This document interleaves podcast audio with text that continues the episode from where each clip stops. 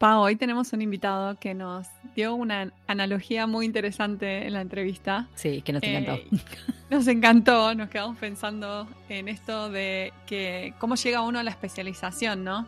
Y él decía, es como un poco como el sombrero seleccionador, medio al azar, ¿no? Como que te ponen el sombrero y tipo, Gryffindor, cualquiera. Sí, porque además, este, bueno, ya lo hemos hablado y de hecho lo pusimos en nuestra presentación, la que estuvimos haciendo en pandemia varias veces. Em, esto de cómo es cómo se, coinciden las historias ¿no? de, nuestros invitados, de cómo se especializaron en tal o cual cosa.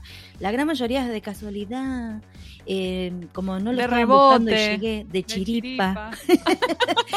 como como que vos decís, wow, qué loco que todos te digan lo mismo. Es por porque realmente sucede un poco así. Y el sombrero seleccionador es una analogía. Pero y está bueno esa, esta idea también porque te quita un poco de presión, sobre todo cuando estás estudiando, cuando recién te, recibiste, o incluso si hace tiempo que estás ejerciendo, de tipo tenés que encontrar tu especialidad. Claro, ¿y dónde la busco? claro. Y a ah. veces, qué sé yo, a veces lleva tiempo y, y, y finalmente la terminás terminas eh, encontrando, así, como, casi casualmente, pareciera. Sí, parece casualidad, pero no es tanto. O sea, claro, pero no es tanto, hay un poco y un te poco. llevando. Hay un poco y un poco. Medio como que es como si nos tiraran a todos en, en algún no sé, vamos a decir una canasta y medio como que las bolitas se van juntando, ¿me entiendes? Tipo, qué sé yo. Entonces, esa especialización que es medio para vos está ahí esta, esta, analogía tiene que ver con esto de que estás haciendo eh, billutería, sí. estás haciendo aritos y eso, ¿no? Sí. como veo la correlación ahí. Porque sabes que yo cuando yo cuando hago aros, ahora hace mucho que no hago, pero igual tengo muchas cajas de bolitas y de cositas. Yo cuando hago aros, tiro todo lo que tengo a mano y empiezo a ver qué me gusta de lo que combina. O sea, no es que tengo una idea prefijada, ¿no? Es como, o puede ser que diga, ah, quiero algo en estos tonos de color. Bueno, busco todo lo que tengo de eso. Y no, no es que digo, ay, eh, voy a hacer una bola negra con 15 bolitas rojas. No, no, funciona así. Medio como que lo ves, incluso cuando compraba insumos, iba por 11 y decía, eso va a ir bien con algo. No sabía ni con qué. bueno, y lo agarraba. Sí, es así. Es medio así, como. Y también a veces porque uno no sabe ni siquiera cuántas especializaciones hay, hasta las crea uno mismo. No te enterás, tal cual. Sí, yo me imaginaba, por ejemplo, yo me imaginaba traduciendo em, libros como obras literarias, como eso era lo que, era tu, flasheaba. Tu flash. Sí. sí. Y después, eh, bueno, terminé especializándome en videojuegos, que tiene muchos elementos de traducción literaria, o sea que sí, hay sí una correlación ahí. Pero yo ni enterada de la existencia de que te podías especializar en eso. Es como también, medio que me encontró, encontré eh, la oportunidad en un proyecto y a partir de ahí no paré más de especializarme.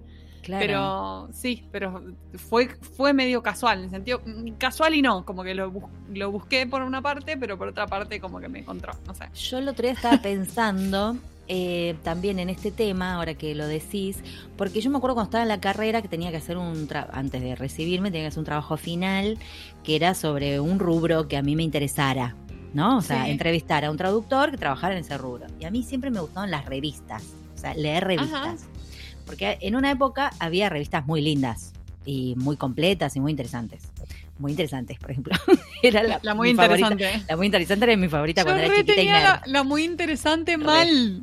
yo, era re nerda. A los 12, 13 leía la muy interesante. ya perfilado. bueno, y después me hice como muy fana de las revistas de cine. Eh, me gustaban mucho las revistas de mm, cine que traían, las compraba de afuera y qué sé yo. Entonces digo, bueno, voy a, no sé, la Rolling Stone, es, no sé, todo ese tipo de revistas que son de calidad. A mí me encantaba, yo digo, alguien debe traducir esto. Y me puse a buscar, ¿entendés? Y no encontraba traductores.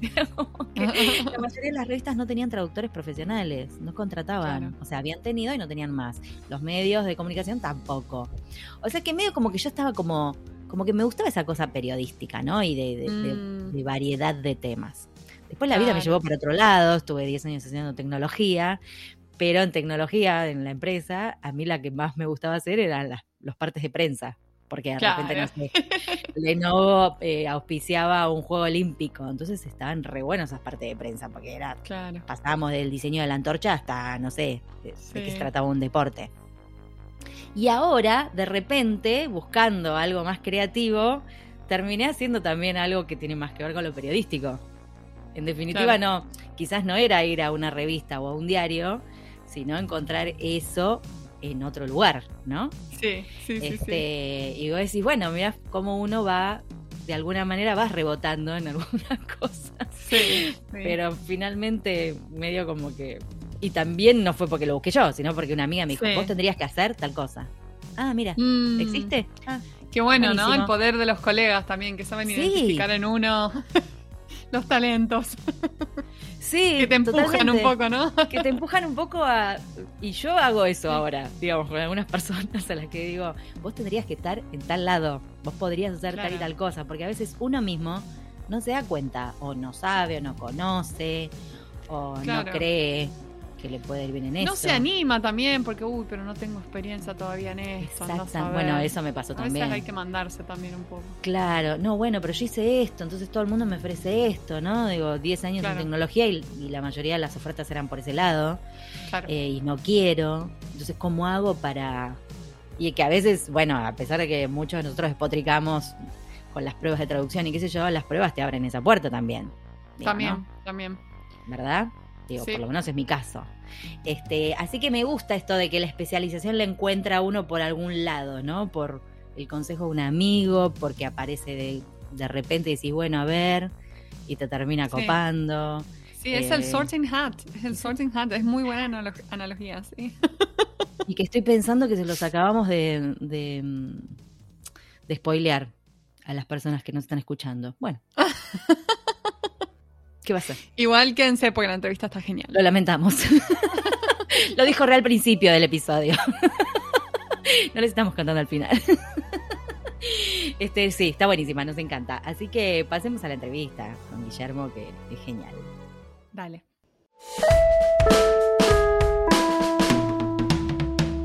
Hoy tenemos el agrado de entrevistar a Guillermo Pinilla. Él es traductor e intérprete de conferencias y cuenta con cinco años de experiencia en el sector.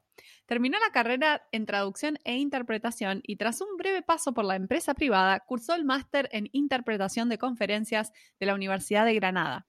Sus lenguas de trabajo son inglés, francés e italiano. Sus principales campos de trabajo en traducción son farmacia, medicina y marketing. Se ha dedicado principalmente a la interpretación simultánea, consecutiva y de enlace en multitud de eventos, desde congresos y conferencias internacionales, pasando por visitas a fábrica, auditorías, reuniones de empresas, cursos, talleres, etc. Ha interpretado a importantes cargos públicos y empresariales de los que dan glamour de cara a los clientes, pero sus, eh, sus, ponentes preferidas siempre serán las personas que dan voz a quienes no la tienen y que trabajan por hacer el mundo un lugar mejor. Me encanta. Bienvenido, Guillermo, en Pantuflas. Muchísimas gracias por, por invitarme. os, sigo desde hace varios, bueno, un par de años por lo menos, recuerdo estar eh, en el bus de camino a la Asamblea de Asetraz de 2019, iba poniéndome ahí eh, pues el podcast que tocas en esa semana y así el viaje se me hizo mucho más ameno, desde luego. Qué bueno, que fuimos de viaje con vos, me encanta. Me Fíjate. Me encantó, muchísimas gracias, la verdad, por, estar acá. Eh, nos encanta también la especialización, porque no hemos hablado nada de esta especialización que tenés vos, entonces tenemos mucha intriga y seguramente muchos podcasts escuchas también. Eh, y bueno, quiero contarles a todos que estamos triangulando hoy Milwaukee, Zaragoza, Buenos Aires. Qué maravilla. Qué, maravilla. y yo, mira, ahora... en 10 días me voy a España. ¿Mm? Ojo, ah. ojo que les voy a ir a tocar el timbre a todos los que pasaron por el podcast. Cuando les voy a mandar una tapita, un, cafecito, no sé, algo. Lo que, lo que te apetezca. Un tour, un tour por la ciudad. Marcos, Zaragoza. Ah, un tour, eso es buenísimo. un tour, claro, cualquier cosa. Ella se, se, prendía nomás. Este, Guillermo, ¿estás de pantuflas o de zapatillas de casa o no? Ah, Sigo en chanclas, fíjate. Ah, bueno, bueno. Ah, chanclas, chanclas como que. Sí, chanclas funciona. Está bien. Em, te lo digo porque mm, en Zaragoza ha estado haciendo frío. Zaragoza, para los que no conozcan España, pues está en el noreste, a medio camino entre Barcelona y Madrid. Estamos justo ahí en el medio, estamos un enclave estratégico, de hecho, entre Barcelona, Madrid, Bilbao y Valencia, o sea, de las Ah, son ciudades más grandes de España y en ahí, medio. Sí. Efectivamente, y bueno, a dos hora- Mira. a una hora y media del Pirineo, a dos horas de Francia, es una maravilla esta ciudad. Y últimamente está haciendo un poquito más de calor, pero es que yo soy muy caluroso, entonces yo las chanclas hasta dentro de unos días las seguiré llevando. Bien, o sea que hasta diciembre no, no te sacan las chanclas. Igual diciembre no, igual en dos semanas viene aquí el frío de Zaragoza, porque además aquí hace mucho frío. Se dice que el que vive Ah. en Zaragoza puede vivir en cualquier parte del mundo porque tenemos un invierno muy frío y un verano muy caluroso. Ay, no me digas, mira que yo no sabía qué ropa llevarme y ahora me- ya me estás dando la. Yo voy a Toledo, no sé muy bien qué onda, pero me imagino Bueno, cerquita de Madrid igual sí que hace más fresco, pero, pero bueno, ya Mm. veremos, ya veremos. Ya veremos. Bueno, está bien. Igual con chancla se puede hacer la entrevista, así que estamos bien. Está- podemos, bien. podemos empezar. Estamos, está todo en orden. Eh, bueno, contanos cómo llegaste a la industria farmacéutica o cómo llegaste a especializarte en esto y qué fue lo que te cautivó de esta especialización para quedarte. Pues totalmente de rebote, la verdad. Así de, así de sincero soy. Estas son eh, las vueltas que da la vida realmente. Y, muchas veces, yo esto lo había escuchado cuando estaba en la carrera, pero es algo que, que repito mucho cuando la gente, pues en congresos de estudiantes y demás, o cuando hay alguien que me escribe por, por redes sociales, no te obsesiones con la especialización.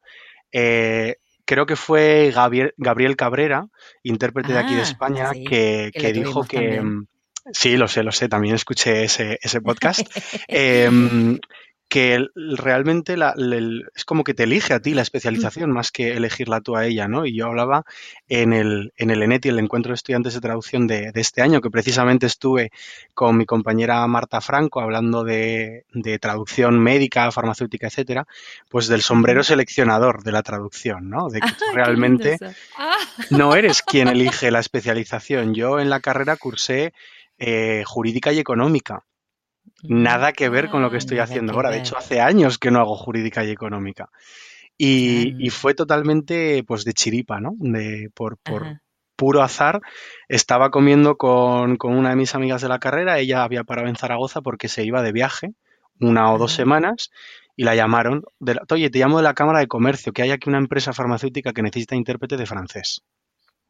Pues yo no puedo, pero no te preocupes que te paso el número de un compañero que lo va a hacer fenomenal. Y dije, pues mira, oye, una oportunidad que, con la que desde luego no contaba, pero que se ha presentado muy bien presentada. Y, y así fue como empecé a trabajar para una farmacéutica española Mira. y, y fue una experiencia dura, fue un buen desafío, de Mm. hecho, pero, pero la verdad es que fue muy interesante y, y muy bonita. Ay, sí, ahí que te quedaste, o sea, te cautivó de verdad. O Me sea que arrancaste mucho, con sí. francés, o sea, vos ha- haces inglés, francés e italiano, ¿no? O Ujú. sea, no sé Con si el, con el las tres italiano cada vez, no. cada vez trabajo menos porque Ah. tampoco, tampoco llega tanto y, y tam- bueno, realmente tampoco lo busco tanto. ¿eh? Es- eh, trabajo sobre todo con, con inglés y también con, con francés, pero principalmente es con inglés. Y aunque en este caso, pues fíjate, efectivamente fue, fue con con francés y al principio yo recuerdo que, que me daba mucho respeto y decía, jo, es que con el Mm. francés yo pues no, no, mm, no trabajo tanto, no me siento igual tan cómodo y al final me vino hasta mejor porque era mucho más fácil hacer la interpretación en ese caso, a pesar de tener el problema de los calcos o, o de los falsos Sí. sentidos, ¿no? Pero era mucho más sencillo hacer la traducción porque era una interpretación de enlace en ese momento y lo que para mí fue, según me dijo el cliente, una reunión con unos clientes nuestros para vender, acabó siendo que me enteré al final de la semana de interpretación que era una auditoría.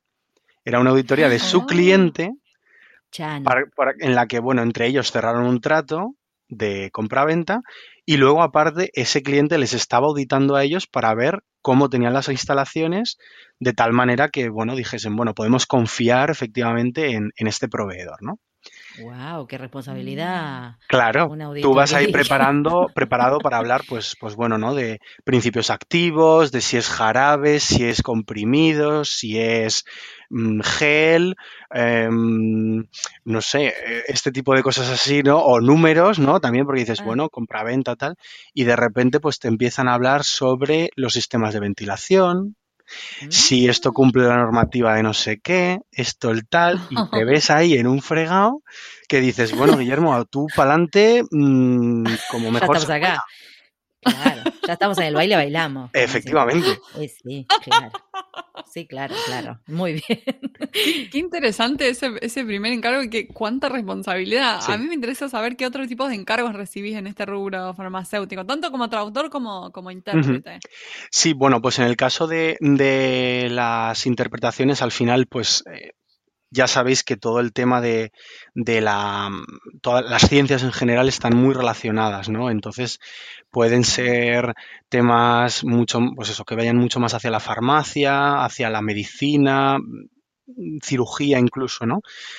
El año pasado, que pensaba, digo, si me preguntan por la pandemia, digo, pues lo sacaré en el, en el más adelante, pero, pero uno conseguí uno de los clientes que, de los que con los que más orgulloso y con los que más me gusta trabajar, que es una ONG con la que hago interpretaciones médicas y se dedica pues a, bueno, pues a compartir formación, sobre todo en países de rentas medias y bajas, ¿no?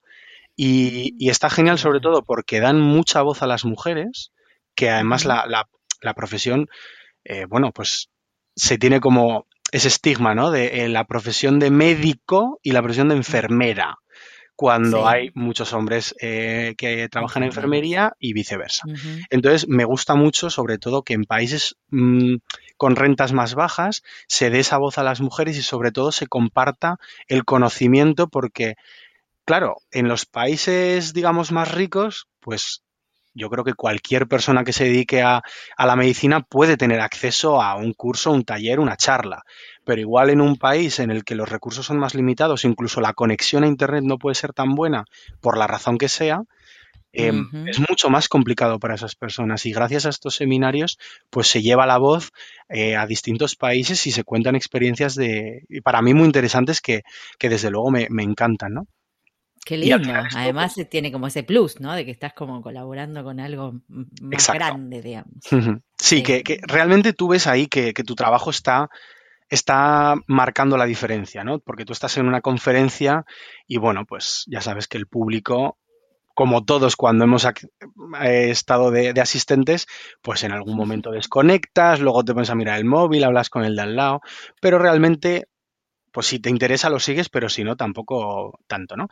Mientras que en esto realmente ves que, que, hay un impacto, que gracias a tu interpretación, una persona que no hable inglés o no hable francés puede estar siguiendo en su lengua materna lo que, lo que le están contando, sí. Claro.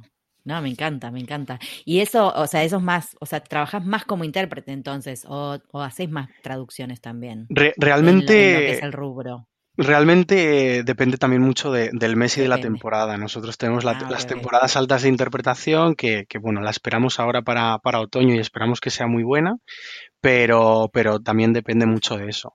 En cuanto a, a los textos, Mm, realmente los textos con los que trabajamos principalmente son los prospectos de medicamentos y las fichas técnicas, ¿no? También hay, hay textos divulgativos de laboratorios farmacéuticos que son, es un campo interesante porque los laboratorios farmacéuticos pueden producir textos que vayan destinados tanto a potenciales clientes como a una oficina de farmacia que pueda vender sus productos o incluso más a nivel de formación o comunicación interna para sus empleados, ¿no? Pero vamos, que hay muchísimos tipos de textos. Eh, manuales de instrucciones de productos sanitarios, eh, protocolos de ensayos clínicos, expedientes de registro, informes médicos, consentimientos informados. Aquí, como os decía antes, eh, los campos médicos beben mucho unos de otros y están muy interrelacionados. Entonces, al final es fácil que los encargos tengan algo que ver, sí. Algo que ver. Y eh, en cuanto a recursos para trabajar en este tipo de cosas, eh, o sea, la Biblia de Navarro es... Tú lo has dicho, la Biblia. para ustedes?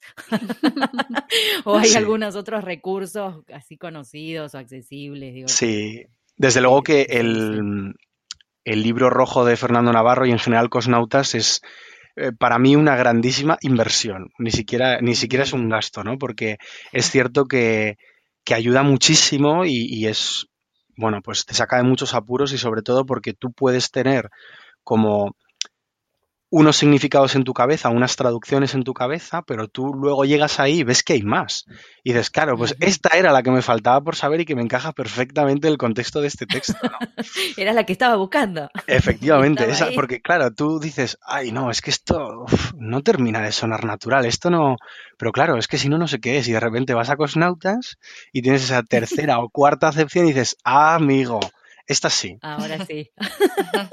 Entonces, efectivamente, sí, Cosnautas es, de, grandísima ayuda, pero, pero bueno, también hay muchos otros, como puede ser el, Diccionario de Términos Médicos de la Real Academia de Medicina, que es, digamos, de los que también se, son más utilizados. diccionarios online especializados, como pueden ser, por ejemplo, Termium Plus del gobierno canadiense, que es, está en inglés, francés y español. No todas las entradas tienen traducción, pero sí que, por ejemplo, puede ser muy útil. A mí me ha, servido en esos casos de decir, no sé qué es esto, pero gracias a la, a la explicación o, a la definición o incluso verlo en francés, dices, vale, pues creo que puede tirar por aquí, ¿no? Entonces, en ese sentido sí que... Te va guiando. Exacto, sí. Ah, mira, pues, no lo conocíamos. Sí, Hay también, pues por ejemplo, el, INN, que es la es forma, bueno, es de la OMS, que la Organización Mundial de la Salud, que sería International Non-Proprietary Names, que vamos a encontrar los nombres de los fármacos pues en español, inglés, francés, chino, árabe y creo que hasta ruso, me parece. Entonces, es, un, es una una web muy útil porque puedes consultar las denominaciones comunes internacionales y, bueno, pues por ejemplo la estructura molecular si te interesase o la necesitases para algún texto en concreto o por ejemplo qué otras organizaciones usan la misma denominación que, se usa en, este caso, sí. Wow, eso es re completo. Está O sea, por lo que estás diciendo, em, quizás es como que ya estás especializado en medicina te metes en farmacia. O sea, ¿es posible meterse en farmacia sin pasar por medicina? No, ¿no? Están como muy relacionados. Yo empecé así. Ah, Yo realmente, claro, empecé, empecé por ahí porque, de hecho, a mí el, tema médico siempre me ha llamado mucho la atención porque lo considero, o sea, me parece una pasada, ¿no? A una persona que estudia medicina, claro, lo, hablaba con, con, una amiga mía que su hermana está estudiando medicina ahora tú en una carrera en general, pues puedes aprobar en España con un 5 sobre 10, ¿no? La nota mínima, por así decirlo. Pero claro, tú no quieres a una persona, a un médico, una médica que haya aprobado una asignatura con un 5. Que haya aprobado raspando, claro. Claro, de hecho creo que no pueden aprobar con 5 o al menos ciertas asignaturas. Necesitan mucha más nota, tipo un 8 sobre 10 por mm. razones bastante lógicas, yo creo, ¿no? Entonces, eh, el tema, por ejemplo, del cerebro me fascina, ¿no? La, cantidad de cosas que a día de hoy todavía desconocemos del cerebro, ¿no? Y, pero claro, yo decía, a ver, yo ingenuo de mí en la carrera, ¿no? No es lo mismo si yo tengo un problema y traduzco mal pues una cifra o algo, Mm. que pues como mucho la empresa pierde dinero, que tampoco pasa nada, que obviamente sí que pasa, pero que es algo no debido a muerte para uno. Exacto, que si es debido a muerte, digo, a ver si pongo aquí una cosa que no es y el paciente pues se muere, ¿no? Entonces a mí eso me daba mucho respeto. Y, pero al final, bueno, pues acabamos encontrándonos, sí, sí. Claro, claro. Y ahí, ¿qué tipo de controles de calidad se aplican en esto? Yo, en mi caso es que trabajo prácticamente al 100% con clientes directos. Entonces, no sé a nivel de agencias de traducción cuáles son los, controles de calidad para asegurar que el producto que le llega al cliente final es, es 100% correcto. ¿no? En mi caso, cuando trabajo con, o sea, con los clientes con los que trabajo, ellos mismos tienen su, pues la persona con la que contacto o que me contacta a mí. Hace o bien se encarga esa persona de revisar que todo está correcto, se lo pasa a las personas que, por ejemplo, vayan a publicarlo, etcétera, y de esa manera, pues con sus departamentos internos es como, como lo llevan, sí. Ajá. Ok, ok. Y contanos, Guillermo, ¿qué impacto tuvo la pandemia COVID en tu trabajo? Ya que hacías muchas interpretaciones en eventos, conferencias. ¿Qué onda eso? Claro, pues en ese momento fue que se paró, el, se paró todo, el mundo. Como... Sí, exactamente. En, un principio, lo que pasó aquí en España es que íbamos como una o dos semanas después que Italia y, y entonces al principio solo afectó a las personas que trabajaban con italiano o principalmente los intérpretes italianos, o que tú, por ejemplo, fueses a interpretar un evento en el que venían personas de Italia o con clientes que venían de Italia, etcétera, ¿no? Entonces eso al principio se fue, em, fue, fue, digamos, donde hubo el primer impacto. Pero luego, claro, nos pilló a todos. El momento en el que se empieza a cerrar todo, se confina el país, actividades esenciales, pues todo de un plumazo desaparece. en ese caso fue una época muy difícil, claro, porque de repente te ves con la ansiedad de decir, no tengo ni idea de qué es lo que va a pasar de aquí a unos días. Yo tenía claro que eso no iba a durar dos semanas. Tampoco sabía eh, que esto lo digo ahora y parece que un poco capitana posteriori, ¿no? De no, yo sabía, yo pensaba. No, no. Yo tenía claro que esto no iba a durar dos semanas, pues porque un confinamiento dos semanas pues no te hace nada, ¿no? Cuando tienes 600, 700, 1000 muertos al día, pues te sirve más bien poco. Obviamente no sabía cuándo iba a acabar, ni, ni tema de vacunas, ni nada, ¿no? Pero yo me imaginaba que un par de meses íbamos a estar encerrados en casa, pero probablemente, ¿no? Y en ese momento pues empiezas un poco a pensar y dices, ¿qué hago? Y a mí me tocó mm. reinventarme, ¿no? reinventarte o, o, más bien diversificar. Empecé a, trabajar también, a dar otros servicios, como por ejemplo la redacción de contenido o incluso echas manos, me echas manos simplemente de ponerte a, dar alguna clase de idiomas, ¿no? Porque dices, es que no tengo otra cosa ahora mismo.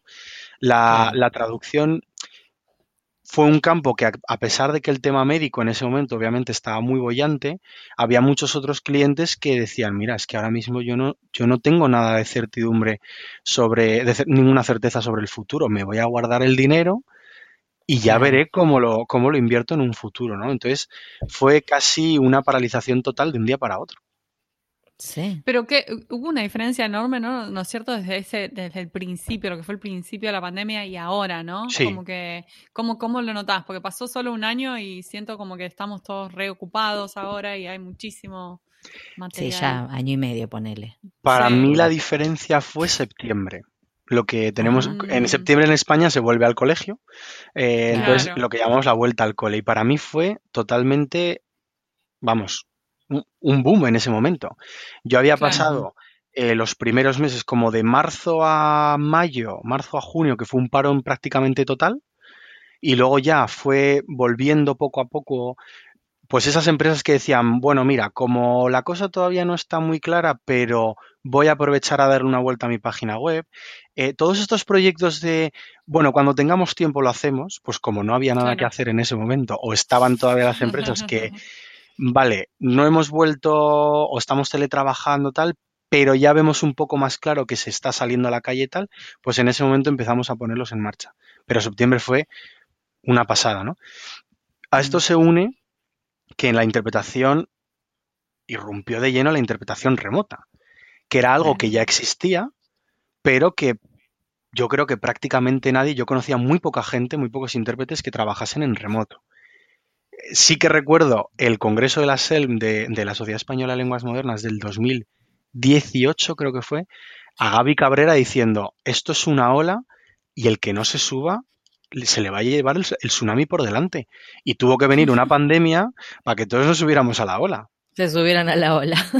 Entonces, claro, esto te permitía romper la barrera geográfica. A ti ya no te importaba dónde estuviera el cliente, dónde estuviera tu compañero, con quién, a qué tuvieras que interpretar, porque que sí que es cierto que, se dio un, problema y era que, claro, tienes que estar, por ejemplo, en contacto con compañeros de otros países para preguntar qué tarifas se manejan ahí, porque igual la tarifa que tenemos en, bueno, probablemente seguro, la tarifa que tengamos en España sea bastante más baja que la que se usa, por ejemplo, en Bélgica o en Alemania, si tu cliente es de allí. Entonces, si el cliente que te está contratando está en otro país, tienes que tener un poco claras cuáles son esas tarifas para que tampoco estés reventando tú el mercado de tus, tus compañeras en otro país, ¿no? Exacto, de tus colegas. Entonces, sí. fue... un mundo nuevo. Sí, porque además tenías que formarte.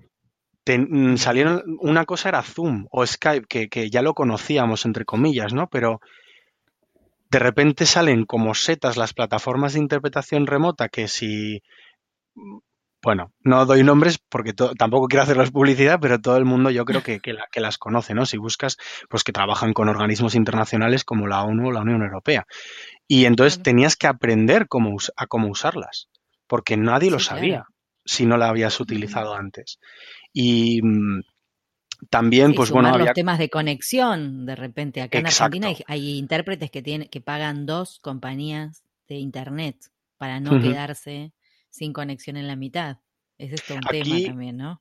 Hubo una iniciativa muy bonita, totalmente altruista, que surgió de José Sentamans y de Alessandra Vita, que se llamó Freelance Interpreters United Spain, que era una idea que habían cogido, creo que, que de Bélgica, en la que intérpretes del mercado privado nos uníamos en reuniones pues semanales o quincenales e íbamos hablando precisamente de estos temas, con total libertad, de decir, oye, mira, es que este cliente me está pidiendo tal o no, es que tenemos que aplicar un recargo por derechos de imagen si se graba o se sube a una plataforma, porque claro, el tema del sonido, ¿cómo hago? ¿Me compro un, eh, no sé, como comentabas tú, ¿no? Eh, cojo, tomo una contrato de una compañía aparte con una segunda línea de internet para si se cae una tener la otra o cómo lo hago. Entonces estábamos todos muy perdidos, unos más que otros, y entonces con, esas reuniones lo que aprendimos fue a pues compartir y ayudarnos de manera totalmente altruista y esto me pareció absolutamente magnífico. Sí, es genial. Y pasó, eso pasó en, en varios lugares, ¿eh? o sea, en, varios países, eh, distintas personas que salieron a, ofrecer su webinario, lo que sabían hacer o, viste, contestar preguntas. Así que ese sería como el aspecto muy positivo de, esta pandemia que nos tocó. Desde luego. Vivir totalmente. Eh, ¿qué, ¿Qué consejo le darías a alguien que se quiere especializar en farmacéutica? Pues desde luego formarse. Formarse porque lo mismo que todos los campos tienen sus cosas particulares, ¿no? Pues la farmacia yo creo que, o al menos para mí, tiene dificultades añadidas. Entonces, iba a decir, no es un campo en el que puedas entrar así como así, pero luego a la vez pienso en mi primera experiencia y claro, pues todo puede pasar, como, como que, como que mm, es un poco echarme piedras contra mi propio tejado, ¿no? Pero, pero sí que es necesario formarse porque son es un mundo muy complejo, muy técnico y muchas veces yo creo que necesitas, claro, ya no simplemente saber cuál es el equivalente en otro idioma, sino realmente entender de qué estás hablando, de qué es, em, qué es la farmacéutica en, concreto, ¿no? ¿Qué es la farmacocinética? ¿Qué es la farmacodinámica? ¿no? Pues claro, no es lo mismo eh, un texto en el que estés hablando de cuál es la relación que tiene un medicamento y la concentración de ese medicamento y cuál es su efecto en el cuerpo o qué procesos lleva, por, por, qué, por qué procesos pasa un medicamento cuando entra a tu organismo, cómo afecta, es totalmente diferente. Además que el caso de la farmacia como os comentaba antes de, que está muy entrelazada con otras ciencias, es que yo el caso de la farmacia lo veo todavía más interrelacionado, porque tienes química a la hora de, por ejemplo, eh, crear los, medicamentos, los principios activos, ¿no? Pero incluso también está relacionada con, pues, con la botánica, por, precisamente por la creación de, de medicamentos, o con la toxicología, pues si me tomo dos pastillas cuando me toca tomarme una, ¿qué es lo que pasa? O pues en general la nutrición o la microbiología, ¿no? Entonces tocas muchas ramas y, necesitas por lo menos tener nociones básicas de, muchas cosas, aunque luego tú, mm. como hemos comentado y como cualquier persona que se dedica a la traducción, tengas los recursos disponibles a tu alcance para poder, eh, pues efectivamente, terminar con ese texto, ¿no? Claro. Sí, sí, sí. Pero vamos, como consejo, que no te lo he respondido, que esto, me pasa mucho. Quedamos así como, uh, es un montón. Sí, sí no, pero esto, esto yo, no sé si es por, por ser aragonés o simplemente porque yo hablo mucho, pero sí, te vas por las ramas y luego dices, vale, perdona, que no he respondido a tu pregunta. Em, formación, seguro, y, y como tantas otras cosas, leer mucho en español. Ajá. Sí, es un buen consejo. es un muy buen consejo. Eso te diría aplica para todas las especialidades. Claro, no, no, desde luego, desde luego. Cuando preguntas, ¿no? Eh, yo recuerdo que a mí me lo preguntaron pues en primero o segundo de carrera. ¿Qué creéis que, qué idioma creéis que tiene que dominar más una persona que se dedica a la traducción? Y un montón de manos. El inglés, el francés, el alemán, no sé qué. Y no sé si algunos pocos o nadie levantamos la mano diciendo que español. El español, y sí. Claro, Y, y realmente dices, ¿pero por qué? Claro, si yo tengo que aprender inglés. Ya, pero es que si no sabes redactar en español, la, gramática como tal en español o el vocabulario, pues puedes saber muchísimo inglés, pero es que entonces no estás haciendo bien tu trabajo, porque traduces al español. Es que siempre hablamos con Marina de esto, ¿no? De que cada, uno de nosotros probablemente llegó a esta carrera a estudiar traducción porque le gustaba el idioma extranjero o porque ya sentías como, ¿no? Esa curiosidad o esa facilidad y salís hecho un fanático del español de, tu propio idioma. Este, y es cierto, es así, total, creo que aplica, nos aplica a todos, me, atrevería a decir. Em, Guillermo, viste que, bueno, en todas las temporadas de En Pantuflas, cada entrevista termina con una pregunta final eh, de corte filosófico. Hemos pasado por la ciencia ficción. Esta no es tanto ciencia ficción, eh, pero le ponemos suspenso y Marina te va a hacer la pregunta. La pregunta dice, el camino profesional presenta muchos momentos diferentes, pero siempre hay uno de crisis o encrucijada que nos sacude y que al superarlo aprendemos algo. ¿Cuál fue ese momento para vos y qué aprendiste? Pues yo te diría, te diría dos. Uno, obviamente, la pandemia por, por, todo lo que hemos hablado y lo que ha significado, ¿no?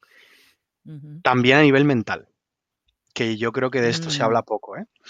Pero, pero ese momento en el que descubres el síndrome del impostor que tienes y que hay una parte de ti que siempre está esperando a que fracases y a que lo hagas mal. Hmm. Yo no sé si le pasará a todo el mundo o si la gente se ha dado cuenta de que lo tiene o no. Yo de esto me, me lo he descubierto hace poco y sinceramente ha sido ostras, una revelación, porque a la hora de tratar la ansiedad y el estrés es, es otra manera. Saber que eres tú, pero en realidad no eres tú, sino una parte de ti que, bueno, pues que cree que no puedes hacerlo o que no estás lo suficientemente capacitado como para hacer bien ese trabajo. Como que te quiere proteger esa, esa voz maligna. Te quiere proteger para que no falles, para, para evitarte una angustia, pero a la vez te limita, ¿no? ¿Qué hay que hacer con esa voz? ¿La lanzamos hacia el precipicio? ¿We let it go? Lo que pasa es que me parece que somos carne de cañón para ese tipo de cosas, porque somos muy perfeccionistas hmm. en esta mm. profesión. Em, y entonces creo que también va por ahí, ¿no? De que todo lo que haces lo quieres hacer impecable, bien. Y ahí el síndrome del impostor es como dice, ah, con esta loca voy a hacer estragos. pues... Este, y yo creo que es muy común, sí, es re común. Y sobre todo esto que contás, ¿no? De, enfrentarse encima, a aprender rápidamente, a subirte a la ola y a y, lidiar con, con, esta, con esa quietud que se vio este, en la pandemia. O sea que aprendiste que podés, Guillermo, ¿no? Hmm. a mí mi, mi, psicólogo me dio un consejo y me dijo, tienes que pensar que, que es una parte externa a ti, aunque forme parte de ti, que es el Guillermo con miedo o el Guillermo con ansiedad. Y cuando tú ah. recibas pues un correo con un proyecto nuevo, con un cliente nuevo, con un tema para interpretar que digas, madre mía, ¿cómo voy a hacer esto? que automáticamente, automáticamente pienses, ostras, el Guillermo con miedo, el Guillermo con ansiedad tiene que estar flipando ahora mismo. O sea, va a estar tirando los muebles, eh, revolviendo la casa, la está liando pardísima. Pero yo, como sé que sí que puedo hacerlo, pues ya lo gestionaré, ya veré cómo puedo conseguir calmar a esa, a esa parte de mí. Pero yo, mientras tanto, me pongo con esto y sé que puedo hacerlo. Y dije, cuando, cuando, eso, cuando yo eso lo escuché, dije, Ostras. Bueno, puede ser. puede ser. Ay, me has acordado la película Luca, no sé si la vieron, que Yo no. le, pone un nombre a este personaje, le pone Bruno y le dice, ¡Silencio, Bruno! Sí, me acuerdo que la vi, es verdad, eso, Silencio, Bruno, es tal cual. Sí, está bueno el consejo de tu psicólogo. eh, puede ser, ¿eh? Este como, mm, no, no le voy a, no le voy a escuchar. Es difícil igual. o dejarlo, porque está, va a estar, va a estar gritando en, el, en, el, background, ¿no? No negarlo, no negarlo. No negarlo, está, está ahí. Exacto. Eh, dejarlo que haga lo suyo, pero bueno, seguir para adelante. Le podríamos conseguir como una casita, alguna cosita, para decir, bueno, mira, te dejo acá encerrado un ratito, déjame tranquilo. Claro, mira, te dejo una frazadita, todo. Te dejo acá, te pongo Netflix si quieres. Yo a lo mío y tú a lo tuyo. claro, déjame en paz. Qué buena onda. Este, bueno, muchísimas gracias, Guillermo, por sumarte a la locura de pantuflas. Este, ha sido un placer. Aprendimos un montón, como siempre. Siempre aprendemos algo nuevo de nuestros invitados.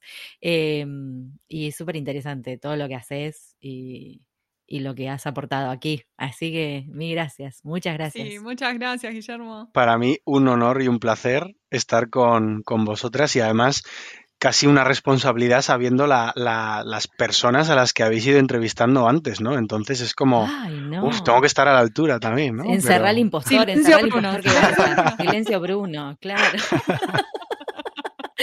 que sí, que en definitiva, mira, la verdad es que el, objetivo nuestro, el del podcast, es justamente eh, hacer llegar la información a, a, tanta gente, digamos, que no conoce. Nosotras no conocemos todas las especializaciones y eso es lo bueno de tener portavoces como, como nuestros invitados. Y que también que son todos especialistas en lo suyo y son personas normales que han hecho este camino trabajando, básicamente, ¿no? No hay ningún extraterrestre acá, ni ningún X-Men. Eso es, eso es. son, todas personas, así que nada, Bruno, silencio. Este, estuvo buenísimo. Muchísimas gracias. Un beso. Nos vemos en Zaragoza. Ojo. Cuando quieras. Ahí está, listo, quedamos.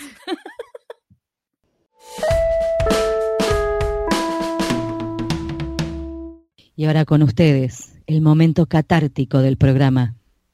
Los invitamos a escuchar al traductor karaoke.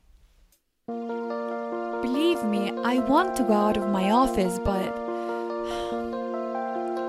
look at this stuff, isn't it neat? Wouldn't you think collection's complete? Wouldn't you think I'm the girl, the girl who has everything? Look at this desk, treasures untold. How many software can one PC hold? Looking around here, you'll think, sure, she's got everything. I've got style guides and term bases aplenty. I've got tools and systems galore. Do you want glossaries? I got millions. But who cares? No big deal. I want more.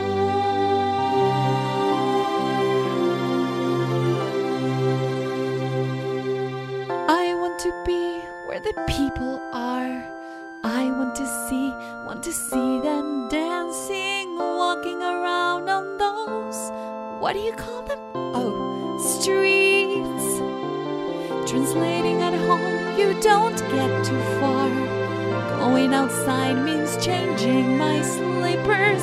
Would it be fine to go out wearing PJs? Do I have to change? Out where they walk, out where they run, out where they stay all day in the sun, wandering free. Wish I could be part of that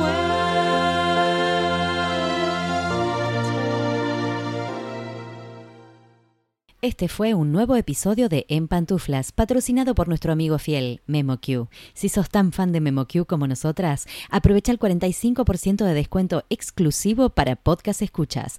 Anota este código, CAM-pantuflas45. Podés encontrar todos los episodios del podcast en nuestra página en guiondelmediopantuflas.com y suscribirte para escucharlos apenas salen en iTunes, Spotify y Google Podcast. Prohibí sorpresión en la Argentina, me en Los Ángeles, Buenos Aires, pantuflas al virus.